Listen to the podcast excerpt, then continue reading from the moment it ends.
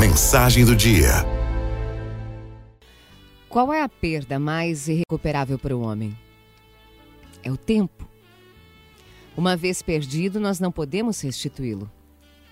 Aproveite bem o tempo que você ainda tem para desfrutar da companhia das pessoas que você ama.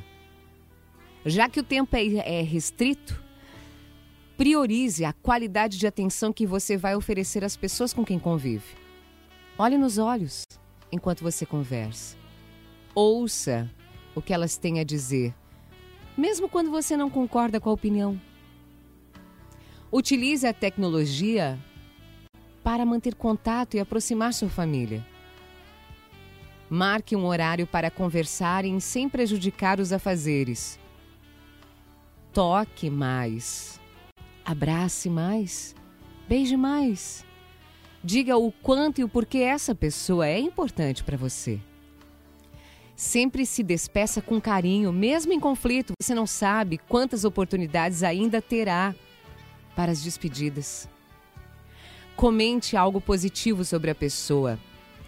Um elogio verdadeiro alimenta a alma e fortalece os relacionamentos. Relembre momentos felizes. Quando você se lembra de algo bom, libera substâncias neurotransmissoras que oferecem a sensação de prazer e de alegria. Pessoas felizes são mais atraentes. Brinque mais. Seja mais espontâneo. Libere a sua criança interior. Aliás, estando com crianças, ensine brincadeiras antigas. Conte como era no seu tempo. As crianças adoram saber esse tipo de história. Leia uma historinha antes de dormir o hábito da leitura se incute lá na infância, porque alguém leu para a criança.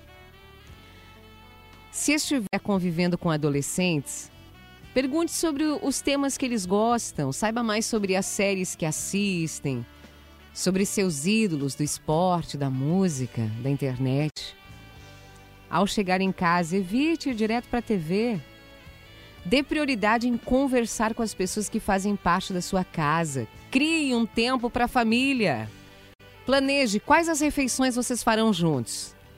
Sentados à mesa para conversar, saborear a refeição feita com a colaboração de todos. Cada um colabora como pode, um arruma a mesa, prepara os pratos, outros depois vai recolher as louças, vai lavar.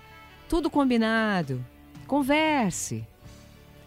Aí cada um comenta o melhor fato do dia, o que, que foi ruim. É uma forma de se inteirar dos acontecimentos na vida das pessoas, de dividir os pesos. Pelo menos uma vez por semana, prepare um momento especial para sua família. Um passeio dentro da sua possibilidade financeira. Vai no parque, na praça. Anda de bicicleta, faz um jantarzinho ainda que simples. Algo muito importante também, controle o estresse.